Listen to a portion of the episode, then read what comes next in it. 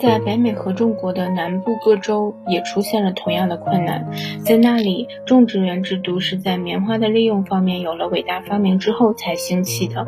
在18世纪最后三四十年间，英国发明了棉纺机和织机，美国发明了把纤维和棉籽分离开来的轧花机。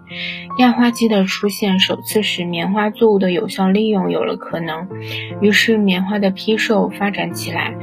棉花代替了麻毛的生产，但是用机械来利用这项产品的办法，在欧洲和美洲导致完全相反的后果。在欧洲，棉花刺激了自由劳动力的组织，第一批工厂在英国的兰开郡发展起来；而在美洲，结果却是奴隶制。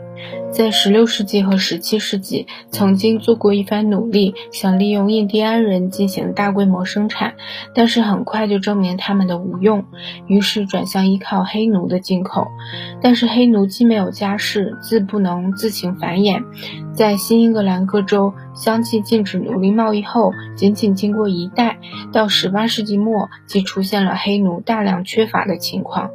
固然有些贫苦的移民想靠种植园劳动来偿付当时费用颇多的远渡重洋的船资，但单单靠他们还是不够。其次，一个权益办法就是蓄养黑奴。这种办法在南部很多州有组织的进行，以致黑奴蓄养州和黑奴消费州是不难加以区别的。同时，那里爆发了为使用黑奴劳动而争夺土地的斗争。这个制度需要廉价土地和经常有新土地可供开垦。如果劳动力昂贵，土地就非低廉不可。而且，因为黑人不能使用现代农具，而只能使用最原始的工具，所以他们只能从事开垦工作。这就在使用自由劳动和使用非自由劳动的各州之间开展了斗争。于是出现了一种特殊现象，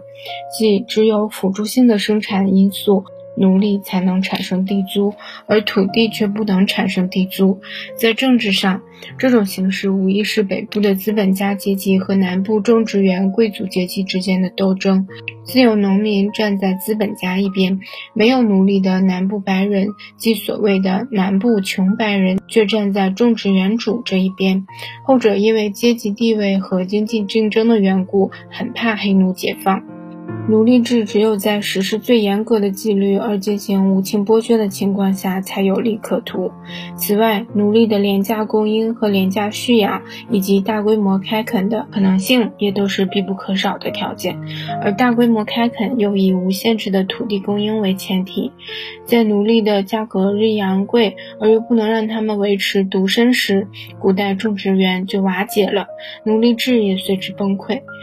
基督教在这方面并未产生通常所归功于他的那种影响，倒是斯多嘎学派的皇帝们开始保护家庭，并把婚姻制介绍到奴隶中间去。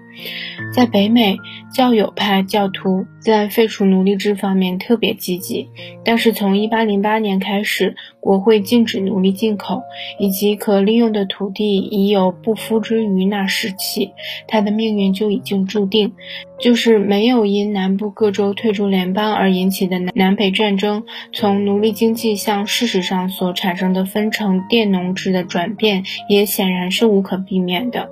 北方胜利者的处置失当，他们甚至给予黑人特权，结果在军队撤退之后，黑人便被普遍剥削了选举权，白人与黑人之间形成了严格的阶级差别，黑人成为被债务附属的分成佃农，铁路。既依靠白人土地所有者来经营，所以黑人就被剥夺了各种经商机会。黑人的迁徙自由不过是一纸据文，这样由黑奴解放所造成的絮乱局面，在土地这个因素一旦耗尽后，也必然会自发的、逐渐的形成。